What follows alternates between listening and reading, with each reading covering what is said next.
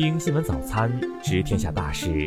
今天是二零二二年七月二十二日，星期五，农历六月二十四。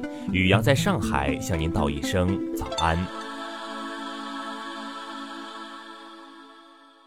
先来关注头条新闻。二十一日下午，男子控诉父亲用汽油烧死母亲一案，在云南曲靖市中级法院一审开庭。二零二一年十一月二十五日，曲靖二十一岁男子陈昌宇发布微博称，他的母亲常年被家暴，三月十四日在家中被丈夫陈某卫泼汽油烧伤。七月二十八日，经抢救无效去世。曲靖市有关部门曾表示，事发时只有夫妻两人在场，均被烧伤，并互指对方点火。当年十二月，陈某卫涉嫌故意伤害罪被批准逮捕。昨天在庭审结束后，法院宣布休庭，未当庭宣判。再来关注国内新闻，国家卫健委昨天通报，二十日新增本土确诊病例一百四十八例，新增无症状感染者六百七十八例。甘肃卫健委通报，新增本土四十九加三百一十四，兰州新增九个高风险区，现有高风险区一百零三个。广西通报，北海市新增本土病例五十二加一百三十一，未发生向社会面传播扩散。国务院联防联控机制召开新闻发布会，介绍第九版防控方案是对防控措施的优化，非放松防控。中疾控表示，国内外有关专家认为，现行疫苗接种对奥密克戎变异株仍然有效。国家网信办发布，滴滴违反网络安全法、数据安全法、个人信息保护法，被处八十点二六亿元罚款。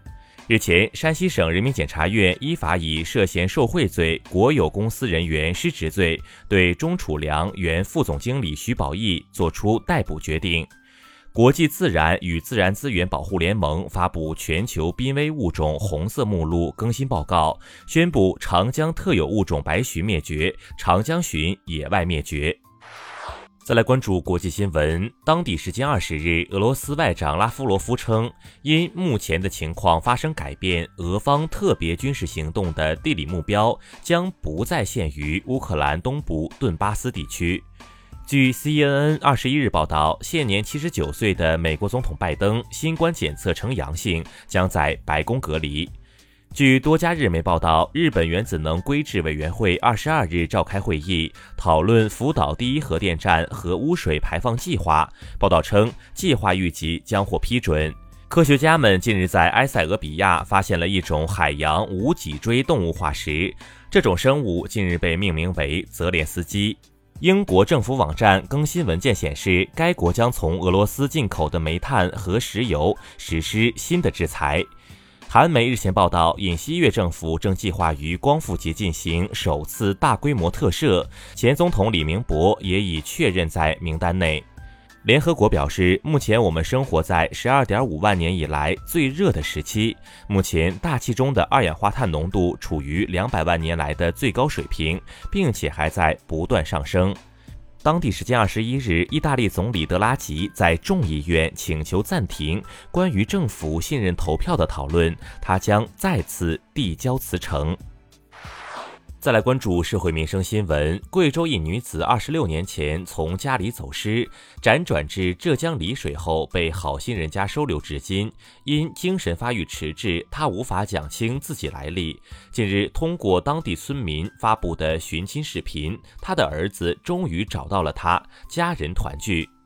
近日网传一段交警在吵架后被撞身亡的视频。事发地温州公安通报，现场为一起追尾事故，未造成人员伤亡。温州贾老伯急需现金，通过小广告找到经营小额借贷的杨某。杨某利用贾老伯不熟悉手机操作，转走其账户内八千元养老金，并再借给其五千元。日前，杨某因涉嫌盗窃罪被取保候审，案件正在进一步审理中。二十一日，广州一高层公寓有一身穿着白色浴袍的女子翻过窗户，站立到外墙上，疑似要轻生。民警接报后到现场处置，经劝导，将女子接回屋内。大熊猫安安二十一日早上在香港海洋动物园接受安乐死去世，终年三十五岁，等同于人类一百零五岁高龄。再来关注文化体育新闻，田径世锦赛中，中国选手冯彬以六十九米十二的个人最好成绩夺得女子铁饼金牌。葡萄牙经纪人门德斯最近对各俱乐部表示，C 罗愿意降薪百分之三十加盟，然而目前没有球队发出邀请。二十一日，勇士队球星斯蒂芬库里当选了 ESPY 年度最佳 NBA 球员。宣布告别竞技赛场后，二十一日，日本滑冰联盟发布了羽生结弦给支持者们的感谢信。羽生结弦表示将继续挑战极限。以上就是今天新闻早餐的全部内容。如果您觉得节目不错，请点击再看按钮。咱们明天不见不散。